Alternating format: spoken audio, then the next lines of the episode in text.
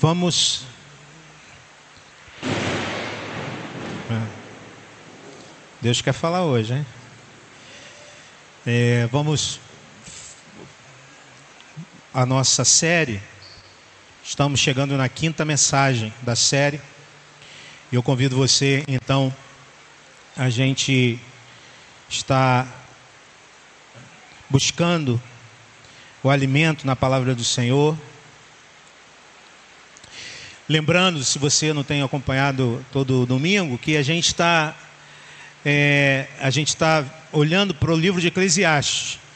E nesse livro a gente está vendo como o pregador ele está a cada momento procurando nas coisas do ser, da sua vida, nas coisas é, em que ele pode então é, buscar satisfação debaixo do sol. E hoje ele vai avaliar o trabalho. E eu peço então que você acompanhe a leitura do texto que é Eclesiastes 2, 18 a 26. 18 a 26, e eu quero então te convidar a você estar. Nós estávamos orando, primeiramente, pedindo a Deus que o Senhor abençoe a Sua palavra. Vamos orar.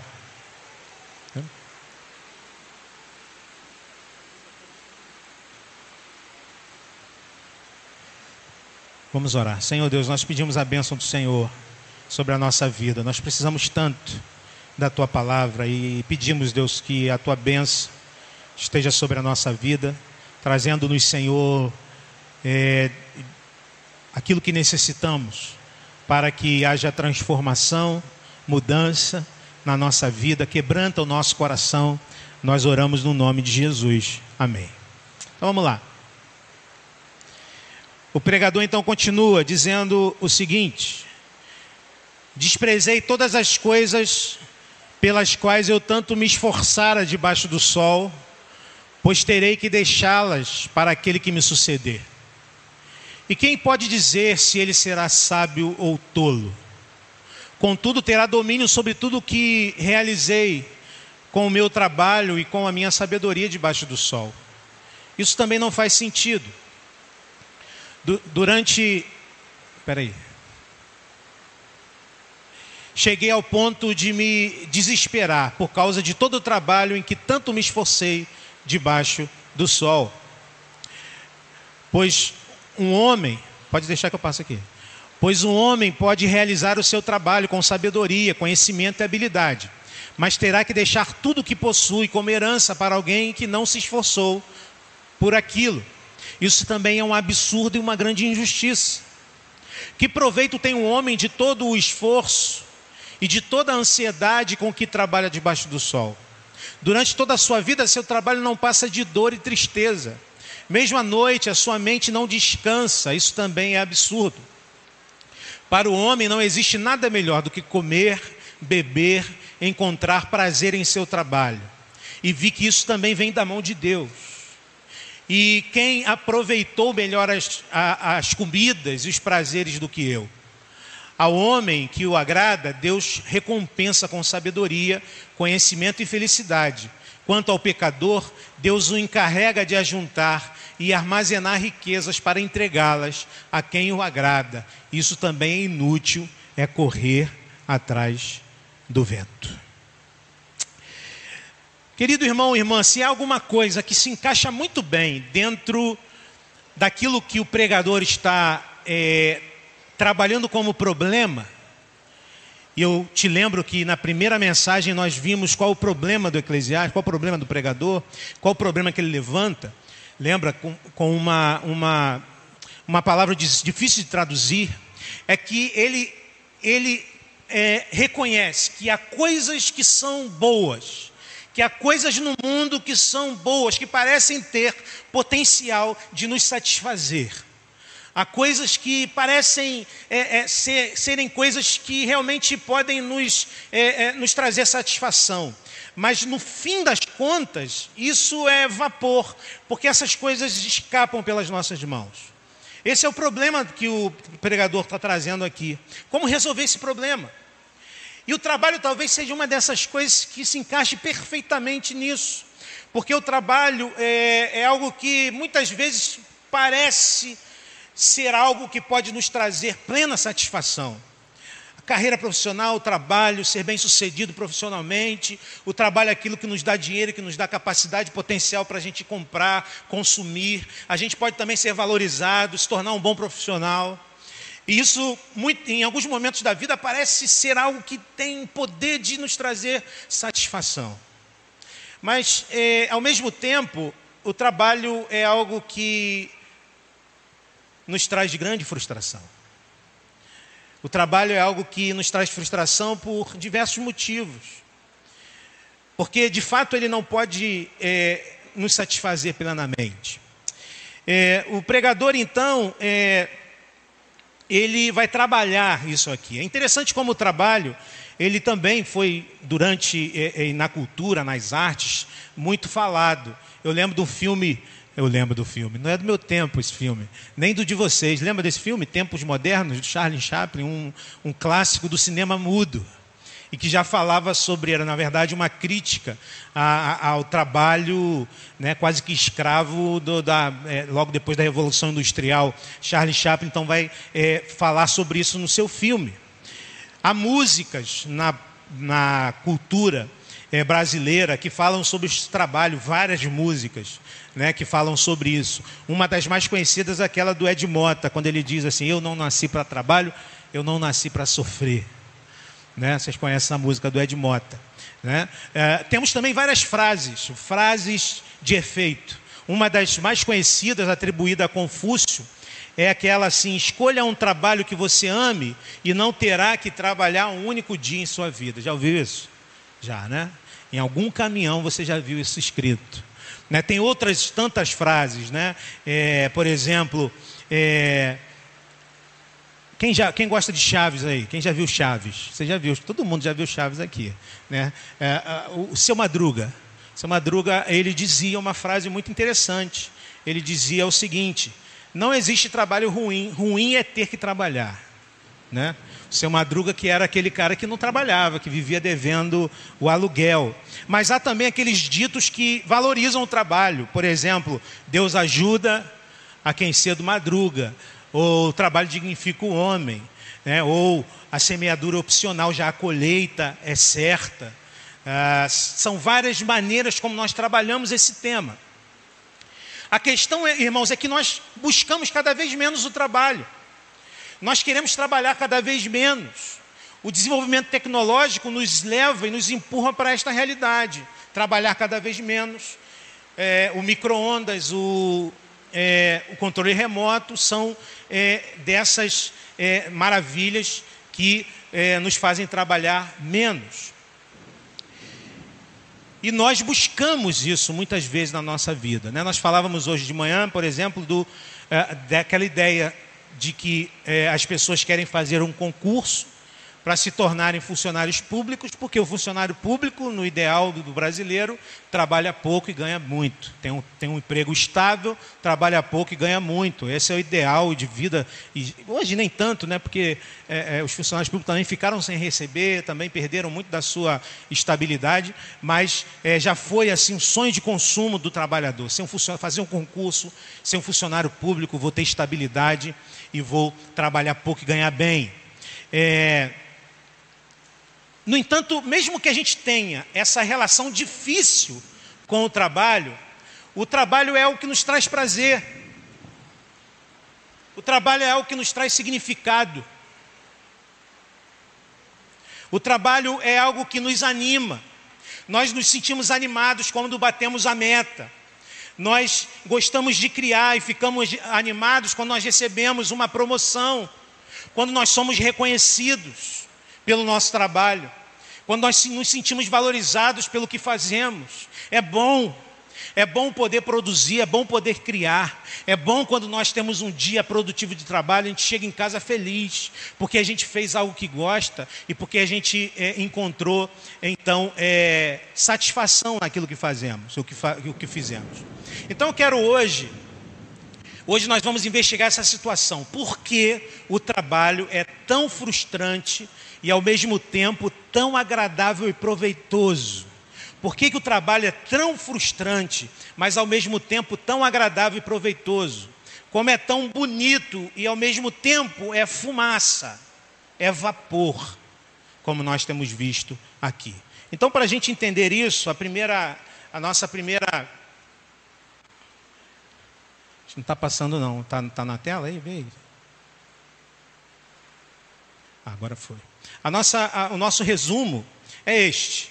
O pregador nos ensina que o trabalho debaixo do sol é duro e frustrante, mas nos permite apreciar os frutos da bondade de Deus e vislumbrar aquilo que está por vir. Em resumo, a mensagem vai falar sobre isso. O trabalho debaixo do sol é duro, é frustrante, mas ele nos permite apreciar os frutos da bondade de Deus e vislumbrar aquilo que está por vir. Convido você então a nós meditarmos nisto e a primeira lição que o pregador nos traz é, hoje a nossa mensagem não depende de você, você vai entender por, por causa por que esse título. Vamos lá, a primeira lição é essa: o trabalho é duro e frustrante debaixo do sol. O trabalho é duro e frustrante debaixo do sol. O pregador vai começar, como sempre, muito cético, muito pessimista. Ele vai começar dizendo isto. Ele vem refletindo sobre a vida para encontrar algo que realmente lhe faça sentido. Na semana passada nós vimos que o pregador passou um tempo refletindo sobre a morte. Sobre a morte, lembram disso? A gente vai morrer. Quem sabe depois de morrer, o nosso legado ainda fica por um tempo. Só que o pregador chega à conclusão que o legado também vai desaparecer quando a última pessoa que lembra da gente também desaparecer. É fumaça. É, como é duro saber que tem uma contagem regressiva em nossa vida. Cada dia é um dia menos. Ele refletiu sobre o fim de todos e chegou à conclusão de que o sábio e o louco têm o mesmo fim. E pensando nisso, ou isso leva ele a pensar no propósito do trabalho. Ou seja, se todos vão para o mesmo lugar, por que me afadigar? Por que trabalhar? Por que tentar construir algo? e ter muito esforço para isso. Então, os versos 18 a 22 ou 23 nos falam disso. Desprezei todas as coisas pelas quais eu tanto me esforçara debaixo do sol, pois terei que deixá-las para aquele que me suceder. E quem pode dizer se ele será sábio ou tolo? Contudo, terá domínio sobre tudo que eu realizei com o meu trabalho e com a minha sabedoria debaixo do sol. Isso também não faz sentido. Cheguei ao ponto de me desesperar por causa de todo o trabalho em que tanto me esforcei debaixo do sol.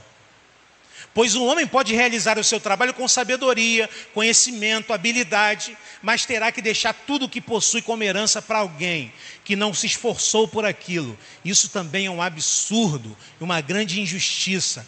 Que proveito tem um homem de todo o esforço, de toda a ansiedade com que trabalha debaixo do sol? Durante toda a sua vida, seu trabalho não passa de dor e tristeza, mesmo à noite a sua mente não descansa. Isso também é absurdo. Palavras duras do, do pregador, mas palavras muito reais, muito realistas sobre o trabalho. E nós precisamos entender por que, que o trabalho é tão frustrante. E para isso a gente precisa voltar um pouco na Bíblia. E a gente precisa voltar em Gênesis. Gênesis 3, 17 19 vai nos ensinar a origem disso, a origem do trabalho. Lá no texto bíblico, depois da queda, Deus vem conversar com Adão e diz o seguinte: Visto que você deu ouvidos à sua mulher e comeu o fruto da árvore, da qual eu lhe ordenara que não comesse, maldita é a terra por sua causa. Com sofrimento você se alimentará dela todos os dias da sua vida. Ela lhe dará espinhos e ervas daninhas, e você terá que alimentar-se das plantas do campo. Com o suor do seu rosto você comerá o seu pão até que volte à terra, que dela foi tirado, porque você é pó e ao pó voltará. A Bíblia nos ensina algumas coisas interessantes. Primeiro, o trabalho não é resultado da queda. Tem gente que fala assim: o trabalho é um sofrimento porque o trabalho é um castigo de Deus por causa da queda. Não. O trabalho já existia antes da queda. Quando Deus deu ao homem o mandato cultural de cuidar do jardim, de cuidar da sua criação, ele estava dizendo e, e colocando o homem como um trabalhador.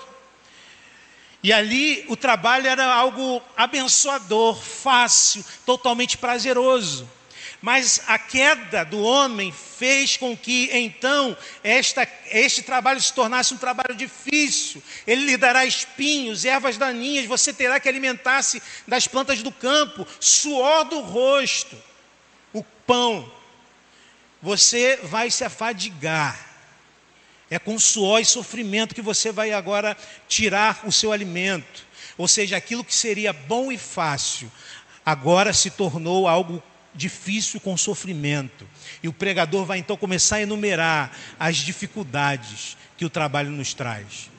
Uma das primeiras coisas que ele diz é que é, os, será que o produto do meu trabalho vai resistir depois que eu me for? Vai cair nas mãos de um sábio ou de um tolo? O primeiro problema que ele diz é o seguinte: eu construo, eu trabalho, eu me esforço. Será que isso vai se sustentar? Será que isso vai permanecer? Quando a gente olha para Salomão, por exemplo, a gente vai perceber que o filho de Salomão, Roboão, já foi um rei que fez com que o reino fosse dividido. O reino que era de 12 tribos passa a ser um reino de duas tribos somente. Roboão, filho de Salomão. Será que a casa que eu comprei vai resistir depois de mim? Será que meus filhos não vão então se endividarem e vender essa casa que eu construí com tanto suor, com tanta dificuldade e vão fazer com que isso se torne é, pó de uma hora para outra? Construir com tanto esforço, com tanto suor. Aí vem um filho, vem um neto, vem um descendente e por uma ninharia vende aquilo que nós construímos com tanta dificuldade. De que adianta? É o que o pregador está dizendo. Isso é importante porque é, geralmente as nossas ansiedades vêm do fato de que queremos controlar tudo. Nós queremos controlar tudo. Pessoas que têm muito dinheiro, por exemplo, fazem heranças. Por quê? Porque querem contro controlar os seus bens, inclusive depois de que morrem. O pregador está dizendo o seguinte: isso é fumaça. Mais cedo, mais tarde, alguém vai destruir o que você construiu. Isso é vapor. Uma segunda coisa que ele diz é que nós ligamos de maneira não saudável para o nosso trabalho e passamos a ter o trabalho como a nossa identidade. Você já viu que a gente faz isso? A gente para de, de ter a identidade nossa. Eu não sou mais o Eduardo, eu sou o pastor Eduardo. E a gente então começa a ligar a nossa, o nosso trabalho e tornar dele uma identidade. Quando a gente conhece alguma pessoa, logo a gente pergunta: o que você faz? Qual a sua profissão? Não é isso que acontece? Né? Há trabalhos que têm grife. E há trabalhos que a pessoa enche a boca e diz: Eu sou isso, eu sou aquilo. Há outros trabalhos que não são tão bem vistos. E as pessoas às vezes querem esconder. Por quê? Porque o trabalho está muito linkado com a nossa própria identidade. O, o pregador também se refere à preocupação pela falta do trabalho, a ansiedade pelo não trabalho. Vivemos hoje num país onde há essa dificuldade. Jovens que eh, estão sem emprego, jovens com dificuldade de arrumar trabalho, pessoas de mais idade que têm dificuldades e problemas no que diz respeito a buscar uma vaga, e pessoas que estão no, na idade boa também estão sem emprego. A ansiedade que isso traz. Ele também fala de cansaço físico. O trabalho também esgota. O trabalho é algo que nos tira muitas vezes a força física. Jornadas de 50, 60 horas semanais. Isso é exaustivo. O cansaço físico talvez seja ainda é, menos prejudicial do que o cansaço emocional de pessoas que estão é, lidando com situações de grande fadiga emocional, desentendimento com colegas de trabalho, incompreensão do chefe, é, situações adversas que trazem grande preocupação e ansiedade. Isso vai acumulando o coração ao ponto de acontecer o que o pregador diz no verso 23, quando ele diz: Durante toda a sua vida, seu trabalho não passa de dor e tristeza, mesmo à noite a sua mente não descansa. Acho que dificilmente eu perguntaria aqui e conseguiria alguém que dissesse que nunca perdeu uma noite por causa de, um, de uma preocupação de trabalho. Porque a gente se preocupa, porque a gente se envolve, porque a gente é, emocionalmente se envolve com o nosso trabalho. É, outra coisa, enfado, cansaço. Não é isso? Que trabalho chato. Que trabalho chato. Eu não acredito que eu consigo fazer isso durante das 8 às 18 horas. Que trabalho chato. Estou desperdiçando a minha inteligência. E, é, é, e muitas vezes a gente que escolheu isso. Porque entre fazer algo que a gente gosta e fazer algo que dá mais dinheiro, as pessoas têm procurado e têm, tentado, e têm escolhido aquilo que dá mais dinheiro. E tem também a ansiedade do trabalho. Afinal de contas, nós temos que sobreviver. Afinal de contas, nós dependemos do dinheiro, do trabalho para comprar comida. Nós dependemos do trabalho para sobreviver. Minha família depende do meu trabalho, meus filhos dependem do meu trabalho. Isso pode ser paralisante. O futuro da minha família depende do meu trabalho, depende da minha performance profissional. Isso pode ser pesado demais quando o trabalho se torna um ídolo. E a gente vive nessa corda bamba. Nós queremos dar para os nossos filhos mais do que tivemos. A minha geração é uma geração que sofre com isso.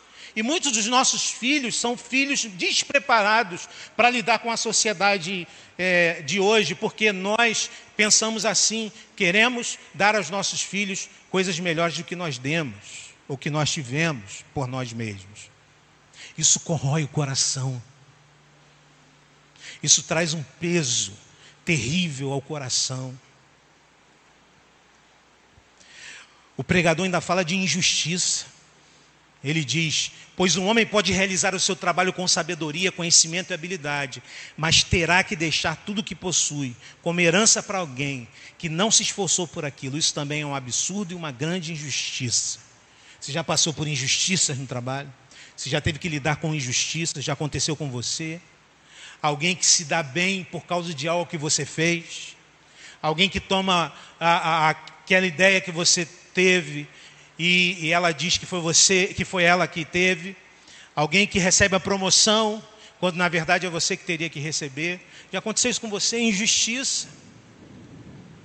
Está implícito aqui também a ideia de que quem lucra mais com a sua produção é o seu patrão, não é você. Quem ganha muito mais dinheiro que você, com o que você faz, é o seu patrão, não é você. Ele ganha muito, muito mais que você. Essa ideia de injustiça. E ainda, para a gente fechar isso aqui, o senso de que você não está sendo reconhecido. Você se esforça, você empreende, é, é, é, e, e as pessoas não dão valor ao que você faz, embora você entenda e perceba que o que você faz tem valor. Você coloca o seu coração em grandes projetos, você empreende grandes trabalhos, mas as pessoas não valorizam o que você fez. Será que vale a pena? Será que vale a pena tanto esforço?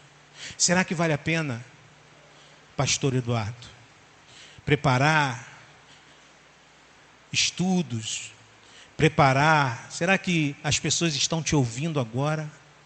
Ou será que estão pensando lá no trabalho que elas têm que fazer essa semana? Será que não é, isso tudo não é vapor?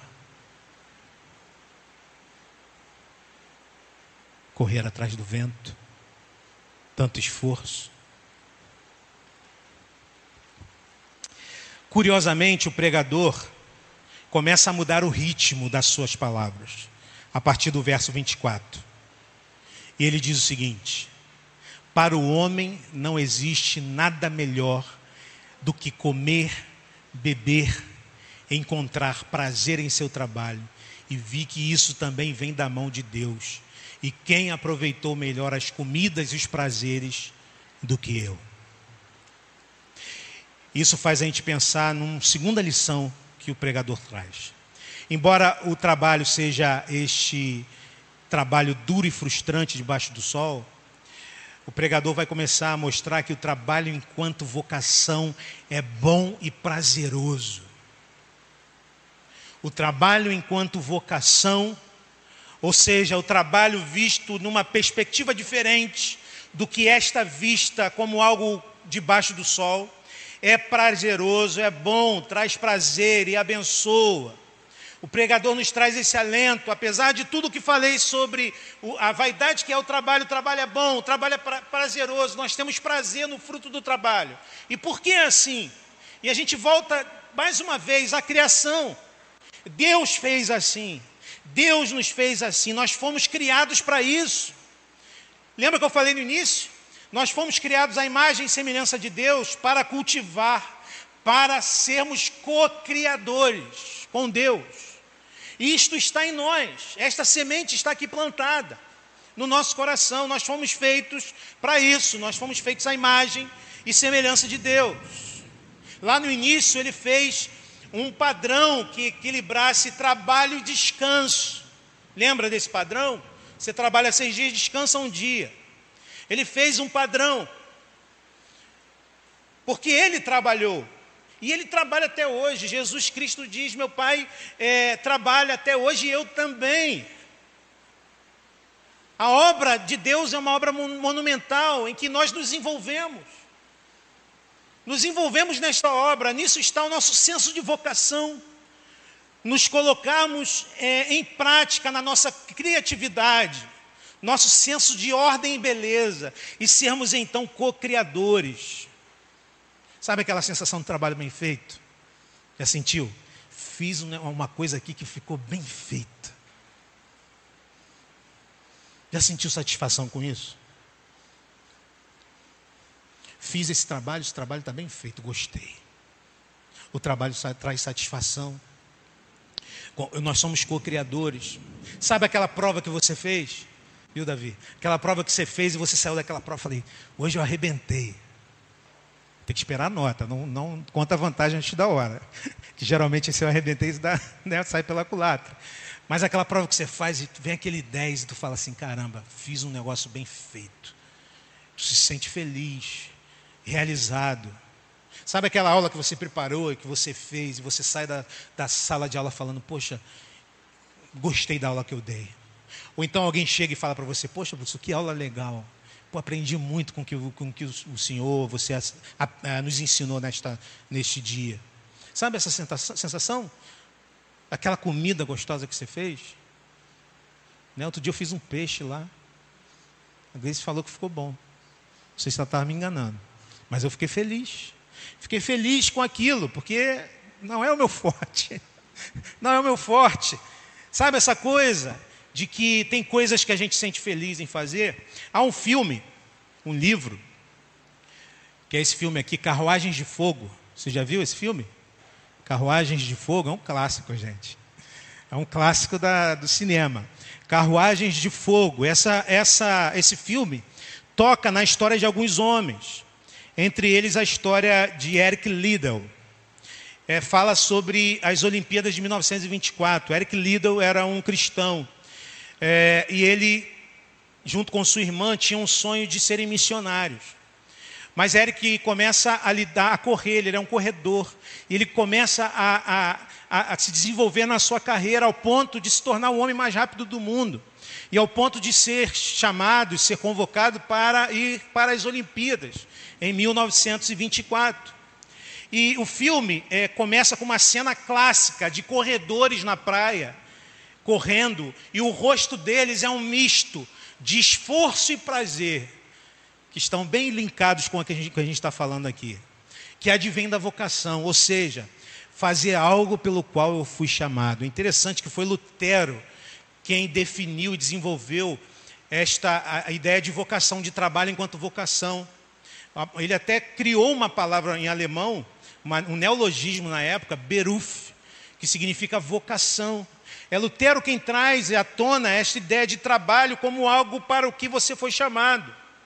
A dúvida no coração de Eric era se, para servir a Deus de verdade, ele tinha que ir para a China como missionário ou como corredor de Olimpíadas. E numa das cenas é, interessantes desse filme, ele está conversando com sua irmã e a sua irmã está chamando a atenção dele, dizendo para ele que ele está enrolando, que ele tem que ouvir a voz de Deus é, e tal. E ele então responde da seguinte maneira: Deus me fez rápido, e quando eu corro, eu sinto o seu prazer. Sinto que Deus tem prazer naquilo que faço. Ele me vocacionou para ser um corredor. E quando eu faço com toda a alegria do meu coração e a força da minha alma, eu sinto que ele sente prazer naquilo que eu estou fazendo. Ele, ele continua dizendo: desistir seria um desacato. É o que Eric Liddell diz. Seja a atividade mais honrada segundo a escala humana de tarefas, ou seja, a mais simples e talvez desprezada, Seja qual for a atividade que Deus colocou nas suas mãos, ou que Deus te chamou para fazer, Deus tem prazer em ver os seus filhos, que foram criados à sua imagem e semelhança, realizando tarefas diversas para a sua glória, fazendo melhor, fazendo com excelência, não para homens, não para o chefe, não para serem vistos pelos homens, mas unicamente, principalmente, prioritariamente para glorificarem a Deus.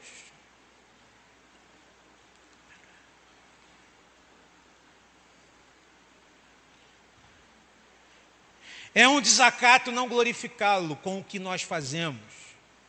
É um desacato não fazemos o melhor para glorificar a Deus. Já falei a história de Fídias, o escultor grego, que foi um dos maiores escultores da Grécia Antiga. Em determinado momento, Fídias está lá fazendo a estátua que seria e comporia o templo em Atenas. E ele então está ali é, é, esculpindo com todo cuidado as costas de uma estátua, que ficaria presa na, na, na parede. E um dos seus amigos diz: Fídias, por quê? Porque tanto, é, tanto cuidado em fazer as costas que ninguém vai ver. E Fídias então responde: Os deuses verão. Os deuses verão.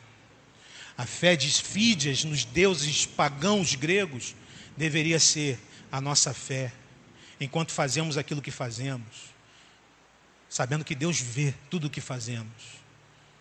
E por isso devemos fazer tudo o que fazemos para a glória de Deus. Sabe aquele cara que quando o chefe não está perto, ele. Ele não faz para a glória de Deus. Ele faz para o chefe ver. Ele faz para pingar o dinheirinho no final do mês. Ele não faz para a glória de Deus. Lutero disse o seguinte: a ideia de que o serviço de Deus tem a ver apenas com o altar da igreja, cânticos, leitura, sacrifícios e outros é sem dúvida o pior estratagema do diabo. O mundo inteiro poderia transbordar é, de serviços para o Senhor, não só nas igrejas, como também nos lares, na cozinha, na oficina e no campo. O trabalho, quando visto como vocação, ele é bom e é prazeroso. Mas no momento em que você passa a fazer o trabalho para si mesmo, você deixa de sentir esse prazer.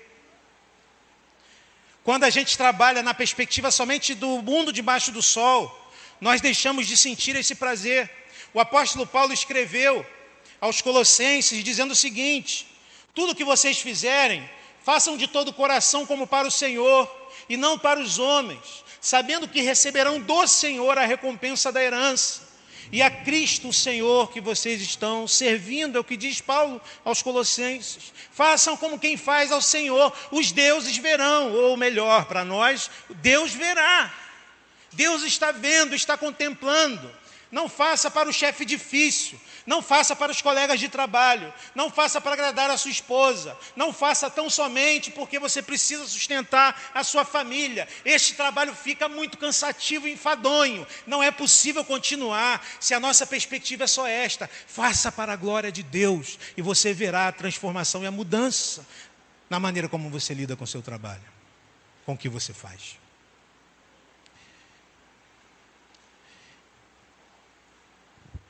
E mais, quando fazemos para a glória de Deus, nós percebemos melhor os seus frutos, as suas dádivas, que esses frutos são vindos de Deus. Veja de novo o verso 24.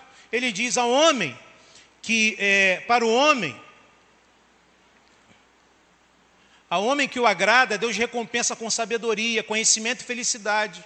Quanto ao pecador, Deus encarrega de ajuntar e armazenar riquezas para entregar. Não, não é esse versículo 24, esse é o 26. Eu vou ler aqui, está errado aí. Para o homem não existe nada melhor do que comer, beber, encontrar prazer em seu trabalho. E vi que isso também vem da mão de Deus. E quem aproveitou melhor as comidas e os prazeres do que eu? Ou seja, o que o pregador está dizendo é o seguinte: é, aproveitar do fruto do trabalho é dom de Deus.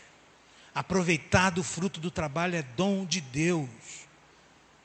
Deus não deixou que o mundo se tornasse uma zona de guerra impraticável. A graça dele está aqui, em todo lugar, mantendo este mundo um lugar onde nós podemos sim nos divertir, onde podemos sim ter prazer, onde podemos sim é, é, desfrutar do fruto do nosso trabalho.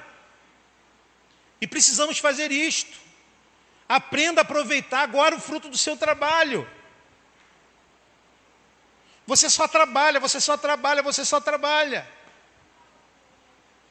Você não leva a sua família para comer uma pizza, você não leva a sua família no cinema, agora está difícil. Por favor, fique em casa. Mas quando puder, vá no cinema, vá fazer alguma coisa, faça uma viagem. Desfrute do fruto do seu trabalho. Tenha alegria em desfrutar dele. Para de guardar aquele dinheiro embaixo do colchão ou dentro do colchão. E aqui a gente não está falando contra ser providente, é importante ser providente, mas tem gente que acha que o trabalho é um fim. Tem gente que passa a viver e a trabalhar como um fim. Mas o trabalho é um meio para que a gente possa viver, para que a gente possa aproveitar, para que a gente possa se relacionar, para que a gente possa aproveitar com a nossa família. Veja o que o Eclesiastes está falando. Precisa, é necessário. Coloque, é, essas, é, é, coloque isso no seu coração. É, o que ele está falando é isso: que se você coloca essas coisas como razão de sua vida, quando você coloca o trabalho como razão de sua vida, não passará de vapor ou fumaça, mas quando você recebe essas dádivas da mão de Deus, como dádivas dele, você aproveita delas num nível muito superior. Quando você olha do ponto de vista terreno e estende ou entende que a vida é passageira e árdua, que o fruto do trabalho vem das mãos de Deus e é prazeroso, você pode então fruir deste fruto com gratidão no seu coração.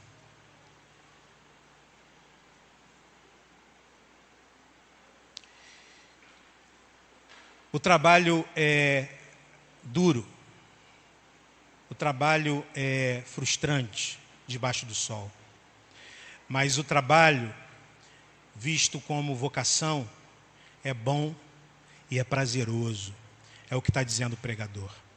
Eu queria terminar com uma terceira lição que está ligado ao que Jesus Cristo fez por nós na cruz do Calvário. Já está aqui, desculpa, Alisson tudo já está feito, resta-nos o descanso. O pregador escreve no último versículo do capítulo 2: Ao homem que o agrada, Deus recompensa com sabedoria, conhecimento e felicidade.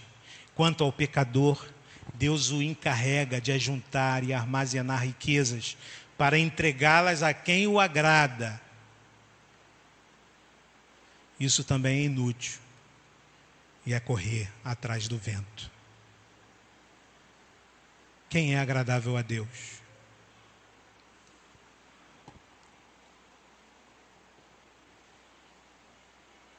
Te perguntei mesmo para você responder.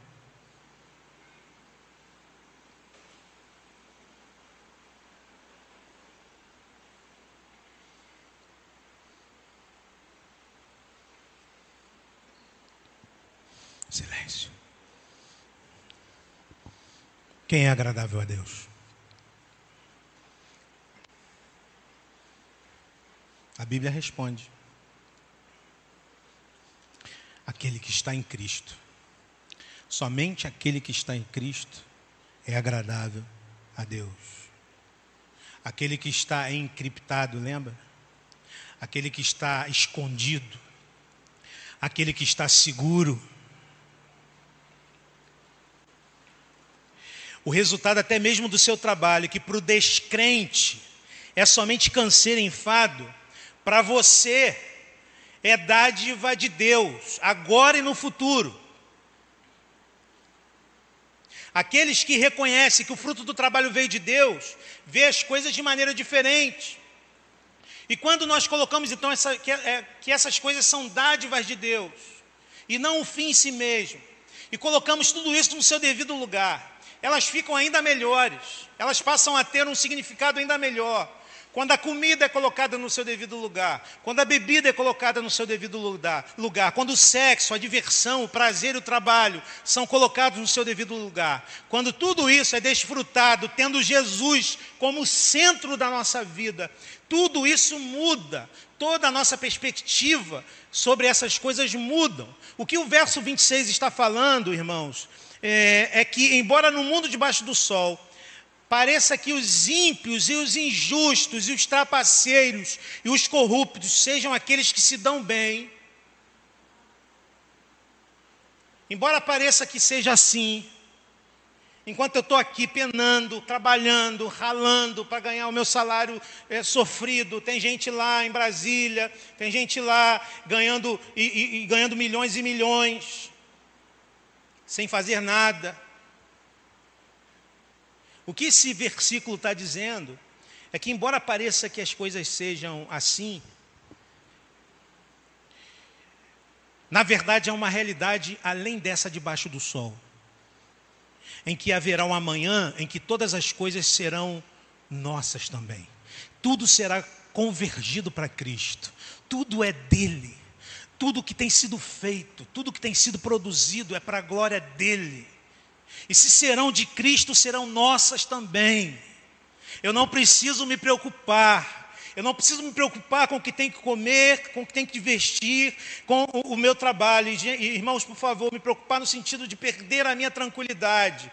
Não vai ficar na preguiça dizendo que o pastor ensinou você que você não tem que se preocupar em procurar emprego amanhã. Não, você pode descansar no Senhor, porque todas as coisas são de Cristo e eu sou de Cristo. Eu preciso tão somente seguir fazendo tudo o que Ele coloca na minha mão para a glória dele, desfrutando do fruto daquilo que produzo e sabendo que Ele já realizou todo o trabalho que deveria ser feito.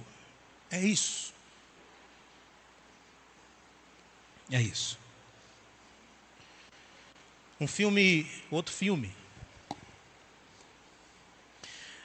que fala sobre a fugacidade da vida. Esse filme é onde os fracos não têm vez. É um filme bem pesadinho, um pouco violento. Mas um filme que trata de uma questão que tem muito a ver com o que o pregador está tratando aqui. É a história de um xerife que está atrás de um criminoso. Esse criminoso é um criminoso que comete crimes brutais, uma maldade terrível. Isso faz com que é, este xerife passe a pensar sobre a vida. E ele, na sua incapacidade de lidar e de resolver o problema, ele fica frustrado com o seu trabalho. E em determinado momento, já prestes a se aposentar, ele procura um tio seu, chamado Elis. E conversando com esse tio, ele começa então a, a questionar: será que vale a pena? Valeu a pena eu trabalhar esse tempo todo? Valeu a pena o meu trabalho? Eu fico imaginando, né, pessoas que trabalham como policiais e tal, muito, muitas vezes é, é, tem que lidar com essa, com essa situação, né, de que pessoas são presas, mas logo são soltas, pessoas realmente perigosas, é, é, é com muito dinheiro, conseguem então, é, bre, com brechas na lei, se, se desvencilharem de penas que seriam justas, e sabe aquela coisa, estou enxugando gelo? E esse xerife então começa a reclamar com o seu tio, um homem mais experiente, do que ele. Eu pego um bandido, outro aparece, outro pior aparece. Muitas vezes parece que nós vivemos assim. Eu faço, faço, faço. Parece que as coisas não saem do lugar. Você já sentiu assim? Eu arrumo a casa, no outro dia tem que arrumar de novo. Eu faço comida, daqui a pouco tem que fazer de novo. Eu faço lá, estou lá no meu trabalho fazendo as coisas, mas tem que fazer de novo. Já sentiu assim? Eu ensino, ensino, ensino. Essas crianças não aprendem. Eu prego, prego, prego, pergunta alguma dúvida, fala, ninguém levanta a mão. Ah, no caso de vocês, vocês entenderam tudo. Já sentiu assim? Parece que o trabalho não tem nenhum resultado. Esse filme fala sobre vocação. Esse filme fala sobre qual o nosso lugar no mundo. Esse filme fala de até onde nós estamos dispostos a ir, qual a hora de parar. Será que o trabalho é útil? E em uma conversa muito dura com o seu tio, esse tio então corta a lenga-lenga do xerife, que agoniza, achando que não conseguiu cumprir o que devia, o que devia é, cumprir. E esse tio diz assim: o que está acontecendo aqui não tem nada de novo. Você não está, ou você não pode impedir o que está por vir. E ele termina com uma frase: não depende de você. Não depende de você. Não depende de você. Essa é uma das verdades mais duras e mais libertadoras. Não depende de você. Não depende de você. É duro porque é frustrante, mas é libertador. Porque a gente passa a entender e perceber. Aconteceu alguma coisa, um efeito. Está rindo, né, Esther?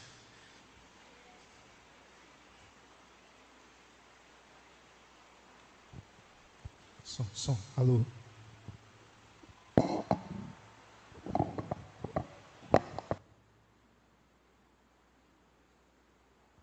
Som.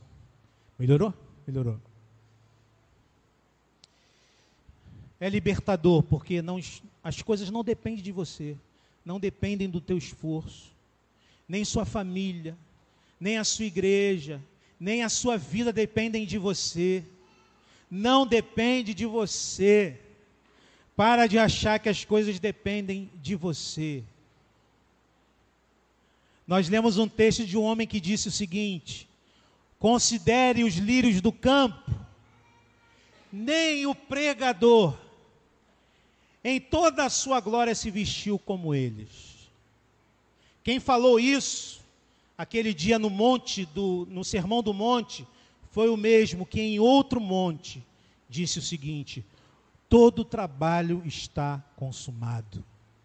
Não depende de você. Descanse nesta certeza. Faça o que você faz como se fizesse para Deus. Faça o que você faz com alegria no seu coração e com excelência, entendendo que Deus te colocou em determinado lugar para você fazer. Desfrute do fruto do seu trabalho e creia que não depende de você, justamente porque aquele que trabalha e trabalhou fez tudo o que era necessário fazer por nós. Que Deus os abençoe.